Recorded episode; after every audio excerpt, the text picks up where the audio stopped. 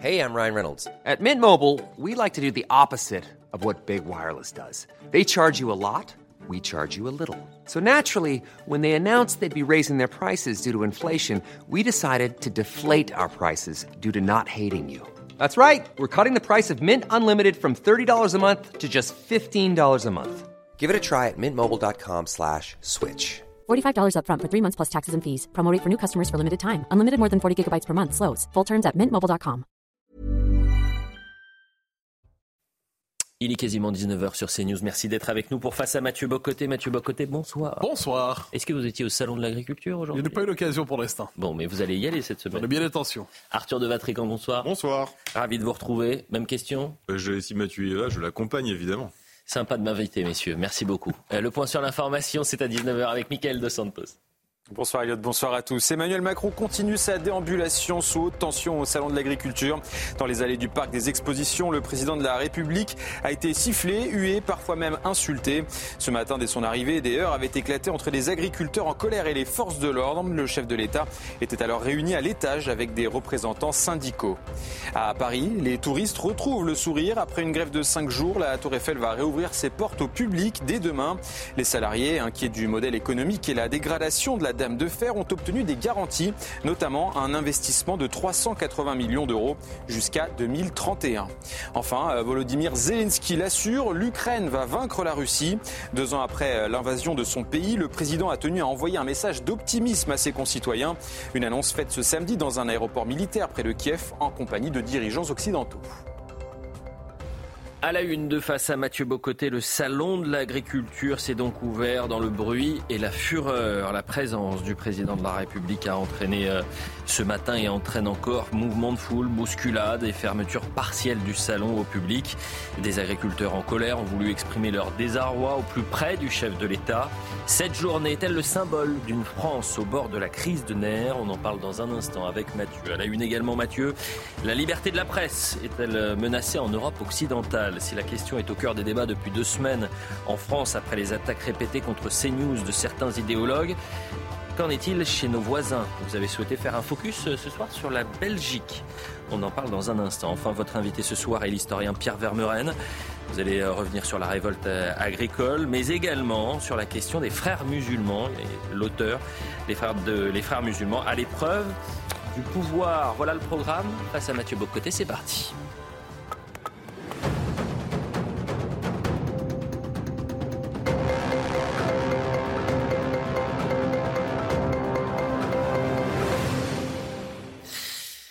Mathieu Bocoté, vous l'aviez annoncé, on l'avait annoncé, le salon de l'agriculture euh, pourrait bien marquer le grand retour des agriculteurs au cœur de la vie publique. C'est ce qui s'est passé à Paris euh, aujourd'hui c'est bien évidemment sur ces événements que vous souhaitez revenir pour votre première édito. Oui, en fait, il y a eu une espèce de moment de flottement. Est-ce qu'on s'est dit finalement, est-ce que c'est apaisé? Certains l'espéraient, c'était une forme de discours qui revenait en boucle dans l'espace public. Finalement, la crise est derrière nous. Et manifestement, il ne l'était pas, mais pas du tout. Euh, C'était assez violent d'ailleurs, j'aurai l'occasion d'y revenir, mais là, on est au terme de la journée et je, je vois que dans certains médias, on nous raconte que finalement, c'était le parcours héroïque d'un président qui a traversé les colères aujourd'hui et qui, par la puissance de cette dialectique, est parvenu à surmonter la colère des agriculteurs qui ont enfin compris qu'ils avaient en lui leur premier défenseur. Peut-être est-ce le cas, mais ce qui est certain, c'est que ce récit héroïque du président qui renverse la colère ne me semble pas correspondre aux faits. Qu'est-ce qu'on voit à travers la colère des agriculteurs? Et on y reviendra effectivement avec Pierre Vermeuren, qui nous disait il y a quelques temps dans le Figaro, il y a quatre semaines environ, il nous disait les agriculteurs, la campagne sont devenus un refuge de l'identité culturelle française, c'est-à-dire dans une France qui se technocratise, qui s'européanise, qui s'islamise, euh, qui se transforme culturellement, démographiquement, qui s'américanise aussi eh bien, les agriculteurs sont un peu aujourd'hui les dépositaires d'une part fondamentale de l'identité française. Et qu'est-ce qu'on voit en fait depuis le début de cette révolte des agriculteurs qui s'est poursuivie aujourd'hui de manière assez vive? C'est deux France en fait, en fait deux entités qui prétendent être la France. Et il reste à voir savoir si l'une d'entre elles, l'une des deux, euh, parle avec davantage d'autorité. D'un côté, on a une France techno. Une France techno qui est de plus en plus déracinée du pays qui fonctionne à la manière d'une technostructure autoréférentielle dont la fonction consiste essentiellement à aligner la France, et je voudrais c'est même dans tous les pays occidentaux, sur euh, dans ce cas-là, sur l'Europe, on pourrait dire plus largement sur le système de la mondialisation.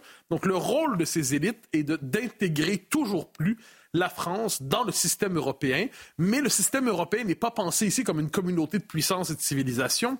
Le système européen est pensé à la manière d'un système, je l'ai dit, technocratique, mondialiste, sans frontières et qui est porté par une idée de l'homme qui on pourrait dire l'homme artificiel, qui est l'homme qui doit se détacher de tous les liens vitaux pour enfin advenir à la pleine émancipation dans, l'humanité artificielle, dans l'humanité reprogrammée, l'humanité transhumaniste, l'humanité strictement juridique, l'humanité déracinée, désincarnée. Et l'Europe est un peu le symbole de cette promesse et de ce projet politique qui se veut un projet d'émancipation. Et parmi les observateurs, les intellectuels qui ont commenté la crise du monde agricole, la révolte du monde agricole, l'un d'entre eux, Vincent Piednoir, a fait quelques remarques tout à fait justes, et je tiens à y revenir, lorsqu'il nous dit fondamentalement, derrière l'appel à toujours l'ajustement des, campagnes aux différentes normes écologiques, écologistes, et ainsi de suite, il y a aussi le fantasme derrière ça qui se dessine d'une Europe sans agriculture, d'une Europe sans paysans, car une Europe qui se convertirait à la nourriture de synthèse. Il, disait ça, je trouvais que c'était assez juste, c'est-à-dire puisqu'on rêve d'un homme qui ne produirait plus, parce que la, fameuse empreinte carbone, en c'est-à-dire l'homme qui laisserait partout son empreinte en existant sur cette terre. Il y a le fantasme d'une humanité donc sans cheptel, d'une humanité sans euh, terre à exploiter, d'une humanité sans bovins, sans animaux. Donc une humanité qui se nourrirait véritablement à partir des produits de synthèse de laboratoire. Et il y a toute une utopie J'y reviens de l'humanité artificielle qui se dégage autour de ça, le transhumanisme, et avec la fameuse viande de synthèse, qui est probablement, à mon avis, la pire élucubration que l'esprit humain a jamais pu imaginer. Mais quoi qu'il en soit, la France techno, la France qui vient, euh, la France au pouvoir, se, croit pour, se prend pour l'incarnation, le visage du progrès. Et de l'autre côté, il y a la France pays. Donc pas la France techno, mais la France pays. La France paysanne, dirait certains, mais je trouve le mot paysan est insuffisant dans les circonstances. C'est la France comme pays, donc avec ses paysans, mais avec ses paysages. Et un pays, c'est davantage qu'un État, pourrait-on dire. Un État, ça structure politiquement mm. un pays, mais un pays, c'est un lieu d'enracinement profond. Un pays, c'est le lieu de la continuité historique des générations. Un pays, c'est le lieu de la continuité d'un peuple, fondamentalement. Et de ce point de vue, l'essentiel quand on a un pays, c'est de s'assurer toujours cette idée que nous devons euh, faire en sorte que ce que nous avons reçu de nos pères, nous devons le conserver, nous avons la possibilité de l'améliorer, de l'amender, mais nous avons le devoir de ne jamais le saccager et nous devons faire en sorte que notre, le pays qu'on lèguera à notre fils ressemble un peu à celui qu'on a reçu de notre père. Et ce qu'on voit dans la colère des agriculteurs, c'est une formule, d'ailleurs, tout le monde l'utilise aujourd'hui, que la France reste la France. Hein. Quand Vauquier utilisait ça en 2018, on dit aïe, aïe, aïe, fascisation. Quand euh, Zemmour et Le Pen ont utilisé ces termes-là, on dit aïe, aïe, aïe, fascisme. Quand Emmanuel Macron l'a dit il y a quelques mois, on a dit mais quelle phrase lumineuse. Et, aujourd'hui, et aujourd'hui, qu'est-ce qu'on voit avec cette expression, ce désir que la France reste la France, qui est portée par les agriculteurs aussi, c'est que ce pays ne devienne pas tout simplement étranger en lui-même en toutes circonstances. Pierre Vermeuren, on l'a dit qu'on recevra, notait dans un article du Figaro que j'ai mentionné que de plus en plus les Français, qui sont pourtant les porteurs d'une des gastronomies les plus riches au monde, les plus formidables au monde, eh bien, ont tendance à américaniser leur propre alimentation. Vous vous rendez compte, vous êtes en France et vous finissez par manger comme des gens du Kansas. Il n'y a rien de plus catastrophique qu'on puisse imaginer. Donc, de ce point de vue, au-delà du fait qu'il y a des intérêts catégoriels bien réels, révolte contre l'Europe, révolte contre les normes écologiques, révolte contre eh bien, il y a aussi, je pense, un enjeu existentiel profond. C'est la volonté d'un peuple de ne pas être expulsé symboliquement de chez lui.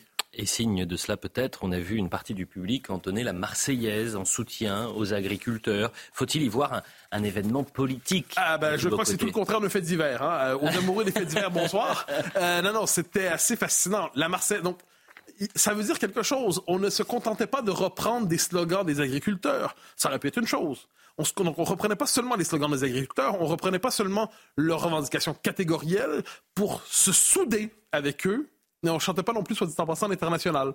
Et on ne chantait pas non plus d'autres chants disponibles. Non, on chantait, on chantait Manu Chao, puis tout ça. Là. Non, qu'est-ce qu'on chantait? C'était la Marseillaise. Donc, lorsque ce chant est entonné, ça veut dire que la révolte vient du pays profond. C'est-à-dire que quelles que soient les représentations catégorielles des uns des autres, on sent que c'est l'existence même du pays, de la nation, qui est en question. Et lorsque, le, donc, lorsque la Marseillaise est entonnée, en plus avec une part de colère, parce que c'était pas ce qu'on pourrait appeler la Marseillaise euh, conquérante des stades. C'était la c'était pas non plus la Marseillaise solennelle des militaires. Non, il y avait une Marseillaise en colère. C'est-à-dire, moment c'est le peuple qui, se, qui veut afficher sa colère mm. et qui le fait dans le langage du patriotisme.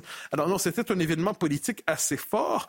Et j'ajouterais, devant cela, on a un pouvoir qui était déstabilisé. Alors, nous, nous l'avons souvent dit sur ce plateau en toutes circonstances, la violence est toujours condamnable, la question n'est pas là, mais ce qu'il faut constater, c'est qu'on sentait ce matin, et on l'a senti toute la journée, le fait, non seulement la violence était visible, on la sentait ce matin, et elle est encore visible en fin de journée.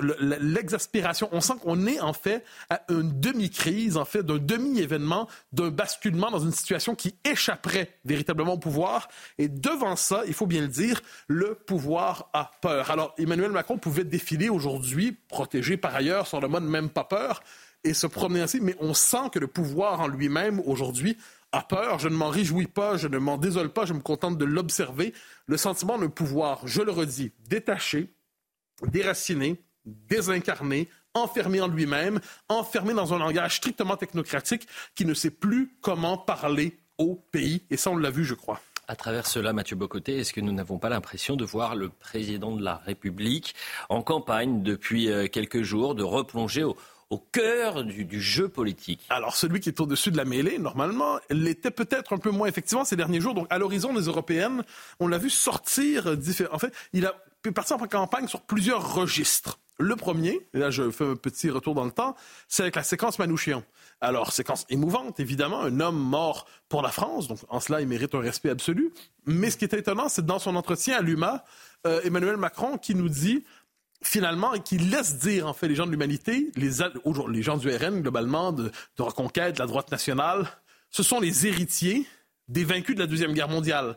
Ce sont les héritiers de ceux des bourreaux de. Et là, on se est-ce que c'est véritablement habile aujourd'hui de relancer la mécanique antifasciste dans un pays aussi tendu?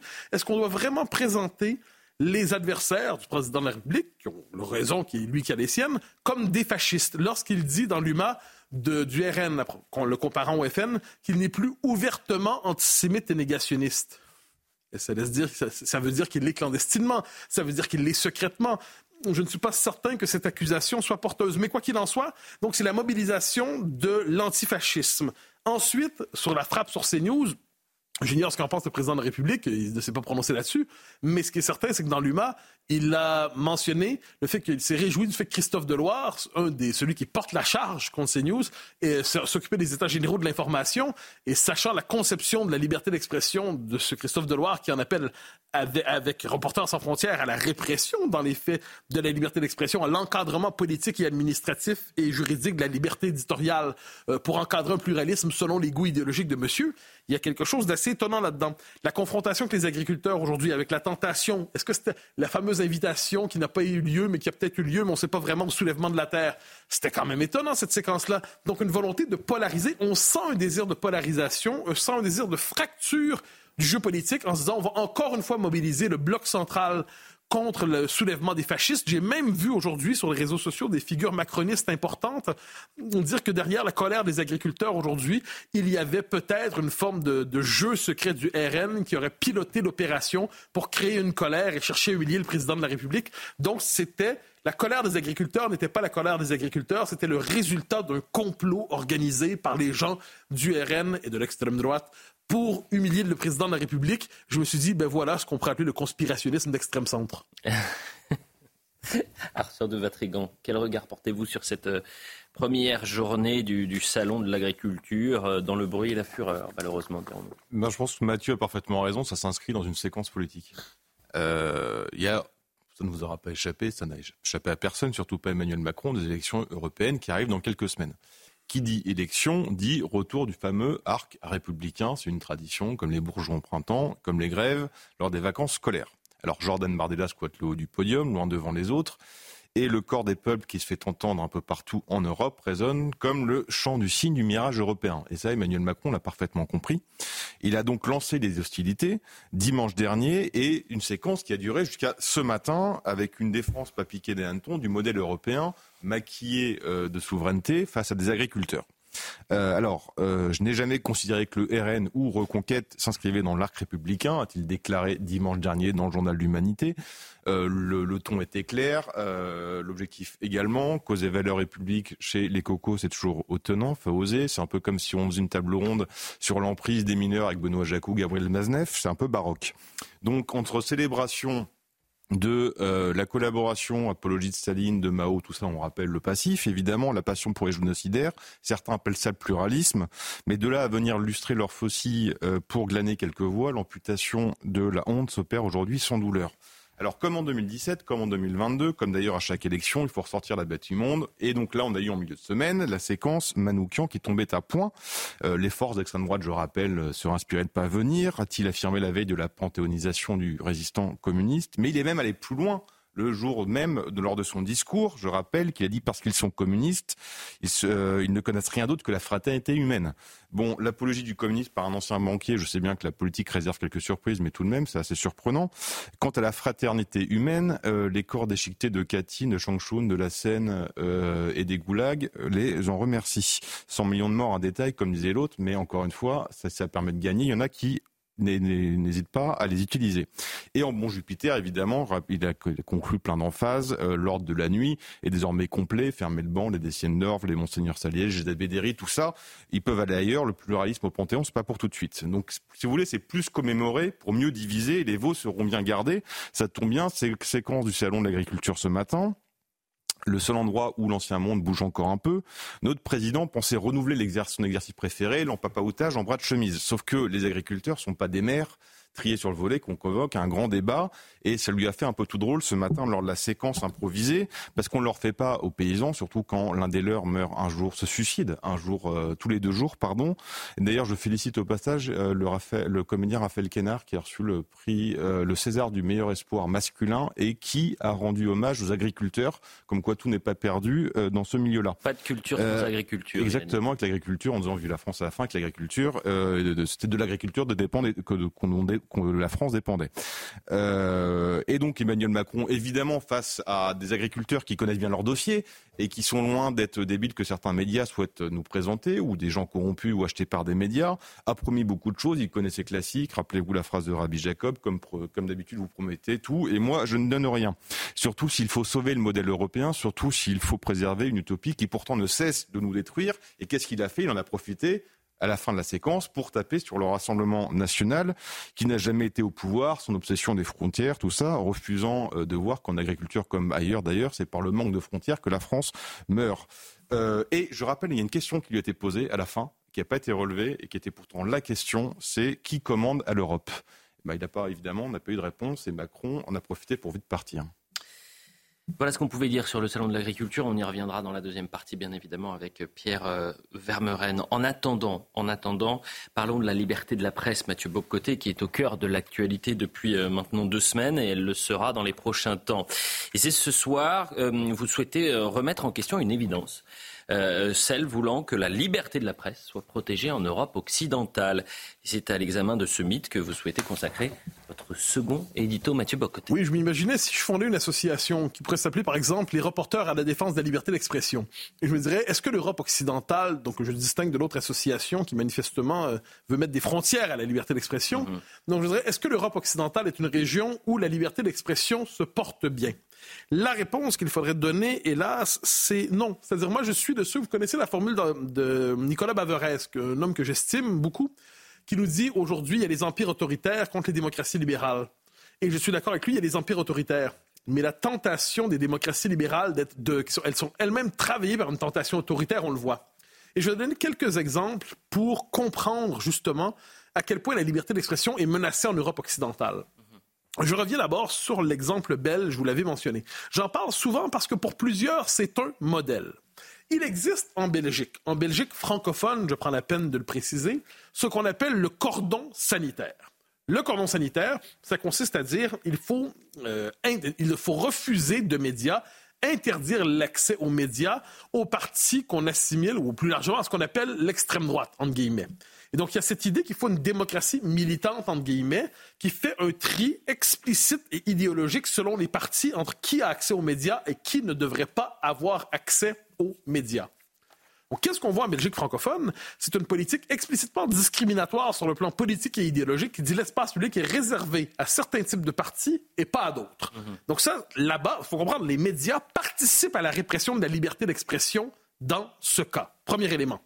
Ce que je note, c'est qu'en France, on en trouve plusieurs pour se réjouir de ce modèle, pour souhaiter l'importer, pour souhaiter dire que ce sera un excellent modèle pour la France que d'avoir cette volonté d'interdire de médias les partis qui heurtent l'idéologie dominante. Donc ça, faut comprendre qu'une partie des médias dans l'Europe occidentale, aujourd'hui, participent non pas à la liberté d'expression, mais cherchent en fait à l'étouffer. Euh, et justement, quel autre exemple avez-vous en, tête à part la Belgique, Mathieu Bocoté? Alors, euh, j'ai souvent parlé ici, donc je ne reviendrai pas trop longtemps sur l'Irlande et l'Écosse, hum. où les lois sur les propos haineux sont rendues très très loin. Et on sait, je le redis, les lois sur les propos haineux consistent dans les faits à assimiler à la haine toute forme de désaccord avec les revendications diversitaires. Je note, soit dit en passant, que l'Europe aussi propose d'étendre la définition de la criminalisation des propos haineux. Mais là, il y a un nouveau, type de censure qui est apparu aussi ces dernières années, ces derniers temps. C'est la volonté de censurer au nom de la lutte contre la désinformation ou la mésinformation. On en parlait d'ailleurs à Davos cette année. Et qu'est-ce qu'on nous dit? Pour empêcher le dérèglement du débat public, où certaines informations, soit fausses, ou plus encore des informations qui peuvent être vraies, mais qui sont amplifiées injustement par certains médias, ce qu'on appelle les faits divers euh, amplifiés médiatiquement, eh dans cette logique, on nous dit qu'il faut contrôler l'information, il faut contrôler la circulation de l'information, parce que si certains faits en viennent à surgir dans l'espace public, ils pourraient troubler le récit médiatique dominant qui est conforme avec l'idéologie dominante diversitaire, post-nationale et ainsi de suite.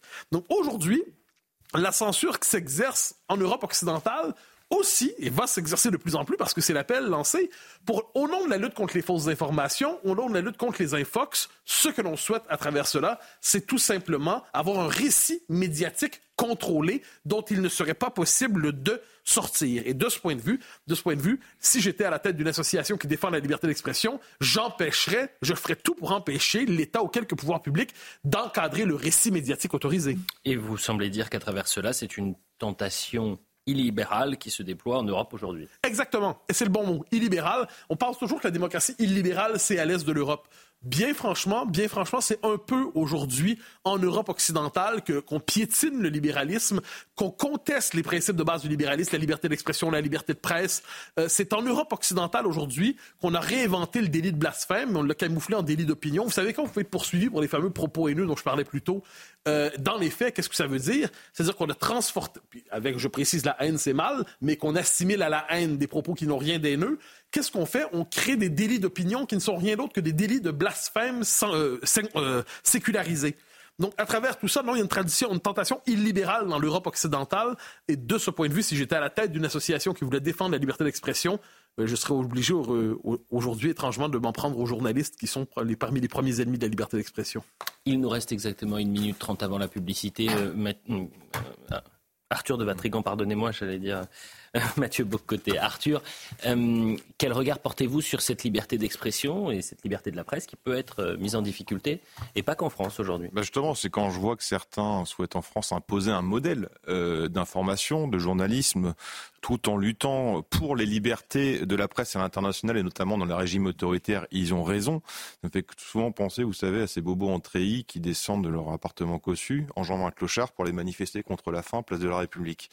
Donc, il faut quand même rappeler que le président a reconnu cette semaine que la prise du contrôle du GDD par Vincent Bolloré n'était pas sans lien avec le lancement des États généraux de la presse donc à des réels enjeux sur les évolutions du journalisme qui se posent aux, à des questions fondamentales telles que l'indépendance ou le contre-pouvoir que doit jouer la presse, Macron avoue c'est quand même ses médiocres intentions politiques qui sont que le cercle de la raison ne doit souffrir d'aucune contradiction euh, et que ceux qui se sont octroyés sournoisement le titre de garant des libertés euh, devraient s'inquiéter au lieu d'applaudir.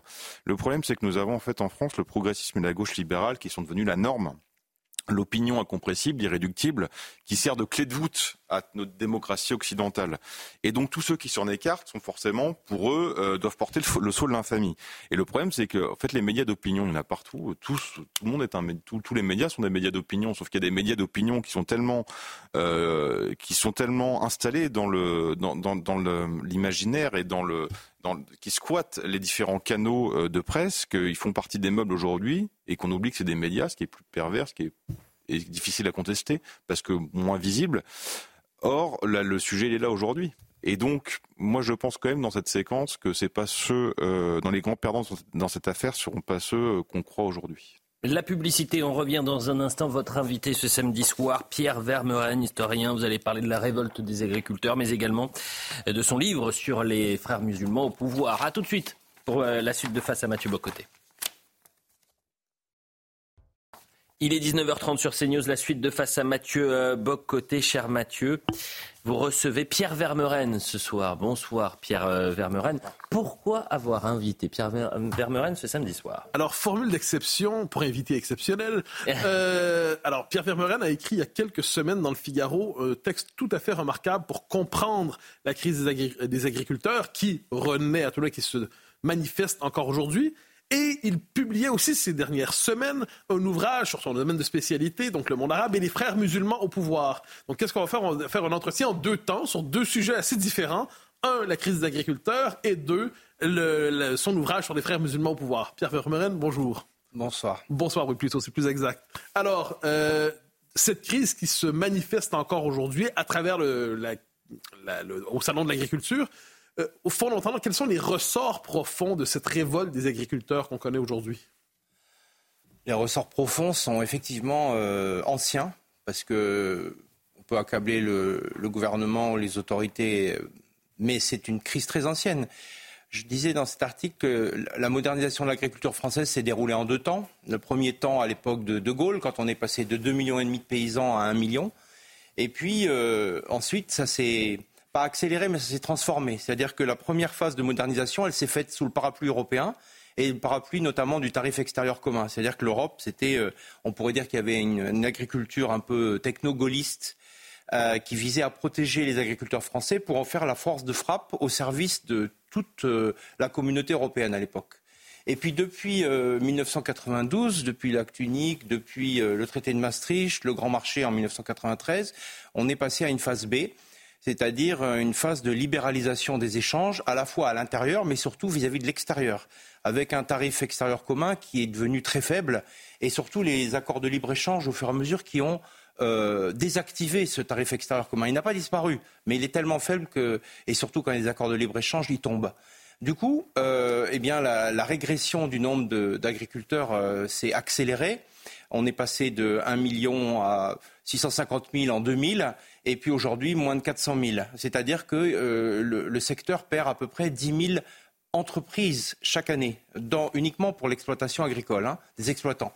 Donc une chute très rapide et euh, puisque d'ici 10 ans, nous dit-on, euh, 200 000 agriculteurs seraient sur le point de prendre leur retraite, ça risque de s'accélérer. Et donc cette révolte, elle arrive à ce moment-là, au moment où finalement euh, c'est le saut pour passer de ce qui reste de l'agriculture paysanne avec aussi euh, des grandes entreprises déjà dans le secteur agricole, à une agriculture qui serait de type industriel, on le voit notamment pour l'élevage, et qui reposerait de plus en plus sur euh, des importations pour tout un tas de produits dans lesquels on n'est pas spécialiste. Donc une, accélération de la, de la, dégradation, enfin de la chute du nombre d'exploitants, qui ne se fait pas sur la base d'un choix, mais qui se fait par l'appauvrissement de, paysans qui, au fond, euh, sont contraints. Alors, on parle des suicides très dramatiques, mais la masse, ils ne se suicident pas, bien heureusement. En revanche, ils partent en retraite ou alors ils arrêtent parce que leur activité n'est plus rentable.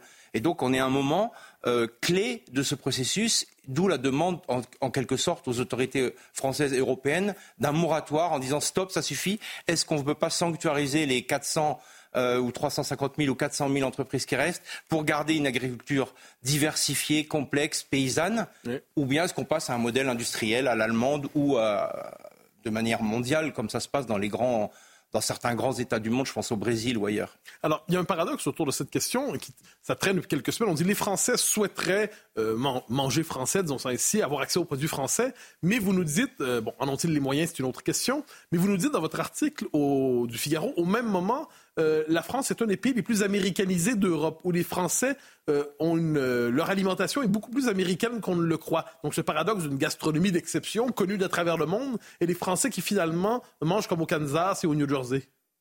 Oui, parce qu'on a deux modèles culturels en lutte. On a le modèle mondialisé euh, porté euh, par la grande distribution, dont il faut rappeler qu'on est un des champions du monde, si ce n'est le champion européen.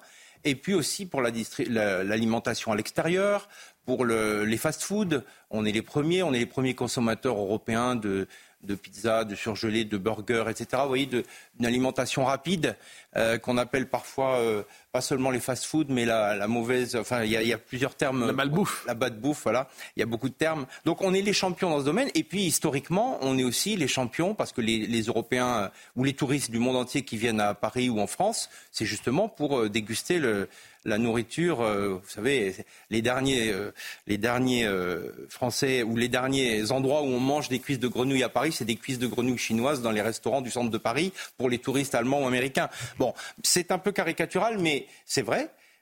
et donc, il y a tout un secteur encore dans la restauration un peu de luxe ou dans, dans les grandes zones touristiques ou dans les restaurants euh, euh, ou pour la, population aisée d'ailleurs qui a les moyens d'aller dans les marchés ou chez les traiteurs, qui peut encore manger, je dirais, à l'ancienne. Euh, mais le modèle qui a été choisi, c'était de, spécialiser un grand nombre d'agriculteurs sur ces produits de luxe, ces produits, des produits pas forcément de luxe, mais en tout cas des, produits haut de gamme, disons, mais qui du coup laissaient le des pans entiers du marché pour les classes moyennes et les classes populaires à une alimentation à bas coût. D'où euh, les campagnes de Leclerc et de la grande distribution sur un seul objectif, le coût réduit. Et qui a rencontré évidemment l'accord de, des, libre-échangistes qui, en échange du libre-échange, on parle souvent des voitures allemandes, et on a une importation de, produits euh, à bas coût. Et actuellement, c'est le poulet, euh, c'est le poulet ukrainien, ça peut être le porc chinois, euh, ça peut être tout un tas de produits en réalité, la tomate espagnole, on en a parlé récemment, etc. etc. Et aujourd'hui, 70%, je crois, des fruits consommés en France sont des fruits importés. Donc on voit qu'il y a une crise.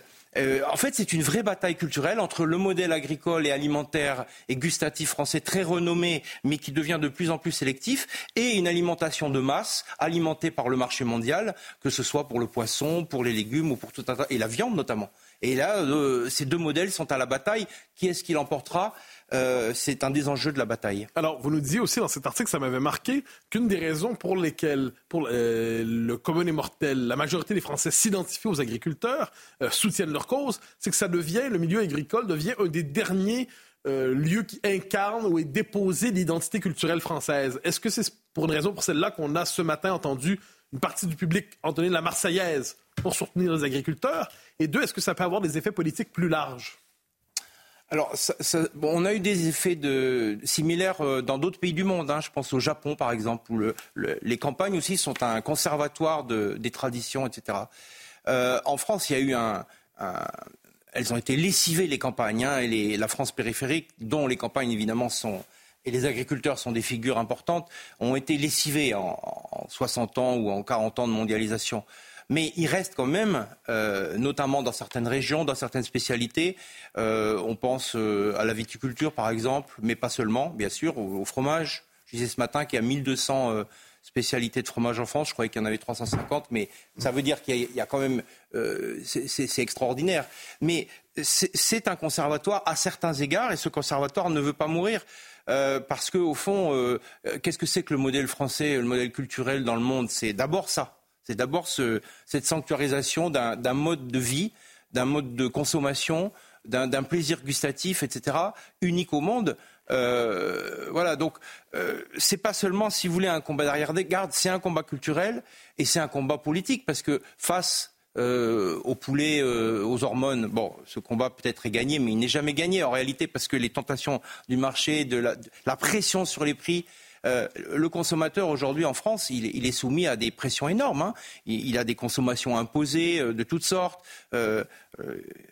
Euh, il est obligé d'avoir un téléphone, un ordinateur, des baskets, un budget logement qui est très élevé par rapport à l'Allemagne, etc. Donc il y a tellement de contraintes qui pèsent sur la classe moyenne dont les salaires sont faibles et les classes populaires plus encore, qu'ils euh, sont obligés de faire des, des tris drastiques et l'alimentation a vraiment énormément euh, chuté dans les budgets. C'est souvent de manière contrainte. Hein. il y a quelques années, je ne sais pas si c'est encore le cas aujourd'hui, mais il y, a, il y a cinq ans, au moment de la crise des Gilets jaunes, l'immobilier en France avait un coût par habitant trois fois supérieur à celui de l'Allemagne. Donc, euh, si vous voulez, ça, ampute des marchés, des, consommations que les Français aiment. Et donc, ils sont très attachés à ce mode de vie, à ce mode de consommation traditionnel par certains côtés, dans leur famille, parce qu'il ne faut pas oublier qu'il y a trois générations, il y avait encore un agriculteur sur deux en France. Hein. Donc, c'était après la guerre. Donc, tout le monde a ce modèle dans sa famille. C'est pas quelque chose, c'est pas un mythe du XVIIIe siècle. C'est très récent. C'est les grands-parents. Voilà. Donc euh, il y a ce, passif, cet héritage très puissant qui fait que oui, il y a un attachement particulier. Maintenant, euh, les contraintes économiques, tout le monde les ressent, et c'est vrai qu'en contexte de très forte inflation, euh, il faut voir où est le, ce qui fera emporter la balance. Hein, pour répondre à votre question, c'est pas dit, mais c'est au cœur des enjeux en tout cas. Toujours sur la question de la, crise des agriculteurs, Arthur de Vatrigan, et ensuite nous passerons à votre livre. Qu'est-ce que vous avez pensé d'Emmanuel Macron ce matin, notamment dans ses annonces, on en prend trois principales, euh, l'instauration d'un prix plancher, la reconnaissance de l'agriculture comme intérêt général majeur de la nation française, et une souplesse ou une réouverture du débat sur les pesticides? Bah, écoutez, on ne peut qu'être d'accord. Euh, c'est des débats qui sont sur la table depuis très longtemps. On comprend. Il n'est pas difficile de comprendre qu'un agriculteur ne peut pas vivre euh, en gagnant, en travaillant je ne sais combien d'heures par semaine et en gagnant réellement 300 ou 400 euros une fois qu'il a payé ses, charges euh, impondérables, en quelque sorte. Donc le prix plancher lui permettrait de vivre au SMIC. Hein, on en est là. Le SMIC français étant lui-même, on parlait, le Premier ministre parlait récemment de la SMICardisation des Français. Alors les agriculteurs, ils en sont bien loin. Euh, en tout cas, euh, pour les deux tiers d'entre eux. Donc là, il y a un vrai problème. voilà, si, si, cette, ce prix plancher qui leur permettrait d'être payés au SMIC dans, j'allais dire dans le meilleur des cas, euh, n'était pas appliquée. C'est la liquidation des, des 200 000 agriculteurs que l'Europe a condamnés à mort. Bon, après, pour les pesticides, euh, euh, enfin, on va va pas prendre chacun de ces points, mais ce sont des points évidents qui sont dans le débat depuis plus d'un mois et qui sont des conditions sine qua non de la survie d'un mode d'agriculture en France. voilà, donc c'est une question existentielle. Le problème, c'est qu'elle met en équation l'Union européenne et ses contraintes telles qu'elles pèsent sur nous. C'est-à-dire que, voilà, on voit très bien que euh, ce sont des contraintes euh, d'ampleur continentale. Euh, et c'est au cœur des traités de libre-échange, c'est au cœur des réglementations de la Commission européenne, c'est au cœur de la politique énergétique et sanitaire. Donc, ce, sont pas des ne sont plus des questions nationales, et c'est là qu'il il faut franchir le Rubicon. Est-ce que, oui ou non, c'est un intérêt comme la culture ou comme l'armement stratégique Est-ce que c'est un intérêt national ou pas? Alors la proclamation, c'est bien. Maintenant, est-ce que derrière les faits vont, être, vont, suivre? Euh, Eh bien, on le verra, mais j'ai des doutes, mais on verra. Ce serait une bonne nouvelle. Alors, nous allons faire de l'acrobatie intellectuelle. Nous avons parlé de la crise des agriculteurs, mais puisque vous êtes un esprit universel, nous allons aussi parler de votre domaine de spécialité universitaire, euh, le monde arabe, le monde musulman. Et vous venez de publier avec une de vos collègues un ouvrage consacré aux frères musulmans au pouvoir, c'est-à-dire les frères musulmans, euh, cette confrérie que nous connaissons, dont on parle beaucoup, mais qui a exercé le pouvoir ces dernières années, et ça n'a pas toujours donné des résultats très heureux.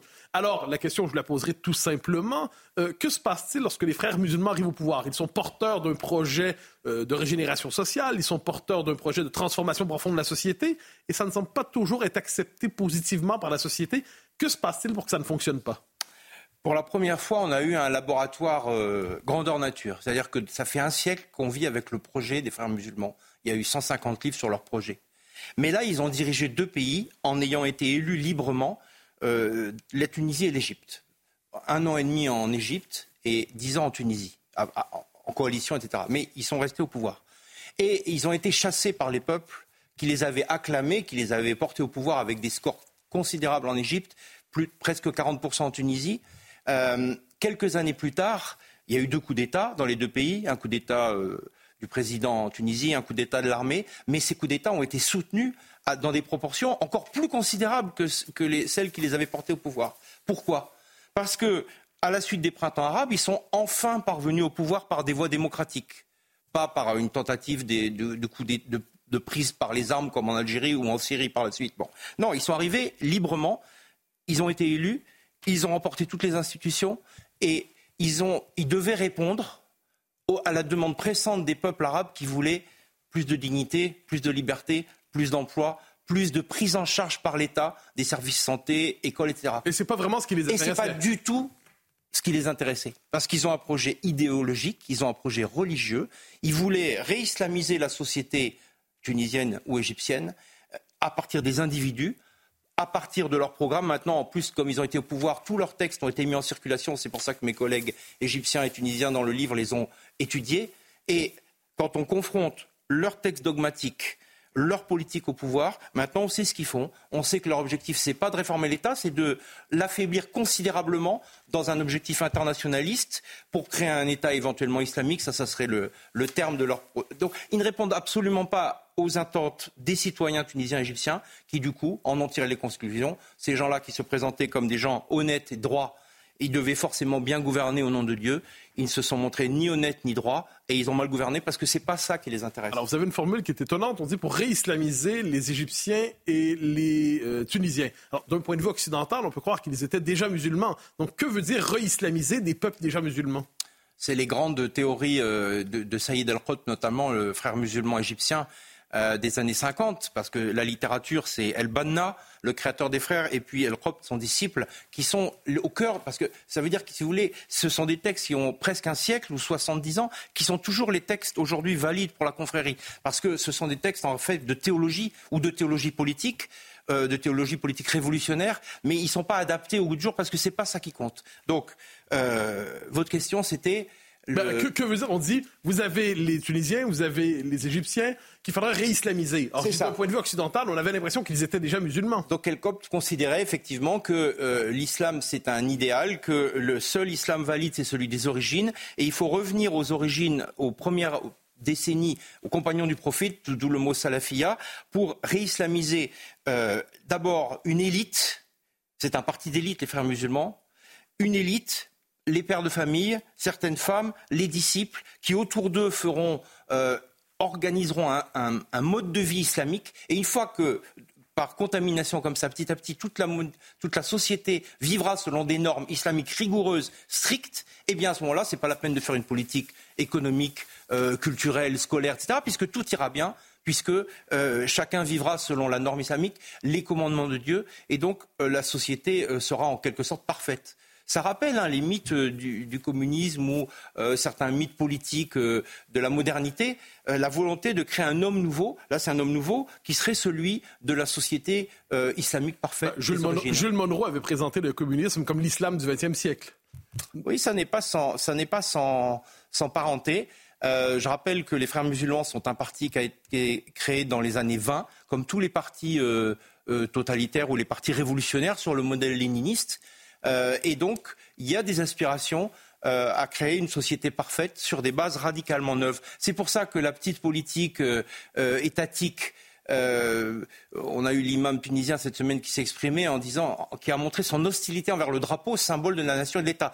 Ça, ça ne les intéresse pas, vous voyez C'est quelque chose. ce qu'il a dit est parfaitement représentatif de la doctrine des frères musulmans.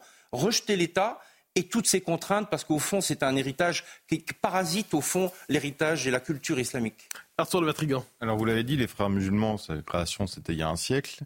Ils ont pris le pouvoir lors des printemps arabes, et vous êtes assez critique, justement, à l'égard des dirigeants occidentaux. À ce moment-là, qui pourtant les frères musulmans existaient déjà, euh, ont été même plutôt positifs. Et vous dites aujourd'hui, on sait, les élites savent, mais est-ce que vous pensez que nos élites intellectuelles, médiatiques, politiques ont pris conscience de ce qu'étaient les frères musulmans, du danger qu'ils pouvaient même menacer en France?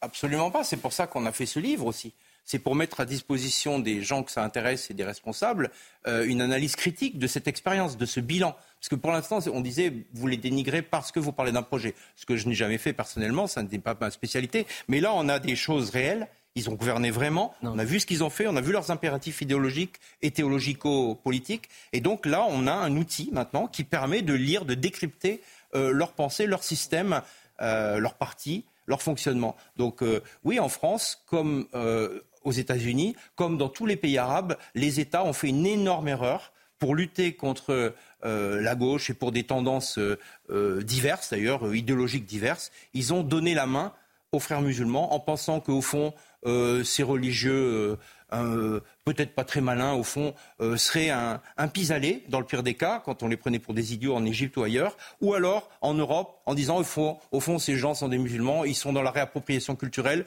donc ils reviennent à leur culture, et puis tout ira bien. Mais les choses sont un peu plus compliquées que ça quand on a affaire à euh, des gens qui ne sont pas idiots, parce que les idéologues, évidemment, ne sont pas idiots, et il y, a, beaucoup de mépris, d'ailleurs, hein, dans le fait de, les attitudes qui ont été prises, et puis donc il faut les lire, il faut les prendre au sérieux, il faut les écouter, ils écrivent, ils voilà, c'est ce qu'on a essayé de faire.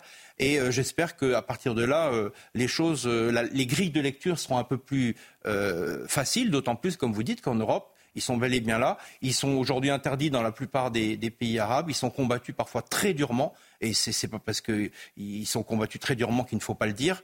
Euh, en Égypte notamment, mais pas seulement, ne parlons pas de la Syrie ou des Émirats, mais euh, en France, en Europe, en Belgique, aux Pays-Bas euh, ou en Angleterre, effectivement, ils ont eu l'opportunité d'être libres et de se déployer. On vient de le voir avec l'imam tunisien et avec bien d'autres.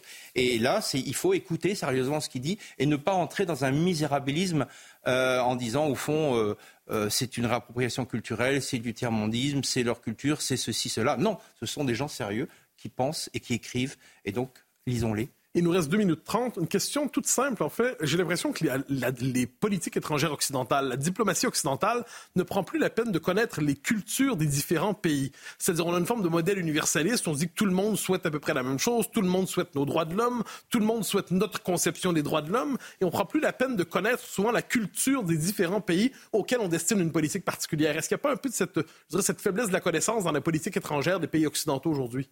Bah, écoutez, je rebondis sur ce, votre chronique de la première partie sur l'information. Vous voyez, en, vous écoutant, je me disais, c'est intéressant parce qu'il y a 20 ans, euh, l'Europe, la France, était très exigeante sur la liberté de la presse euh, au Maghreb, par exemple. En Algérie, au Maroc, quand tu dis, il y avait des, des demandes.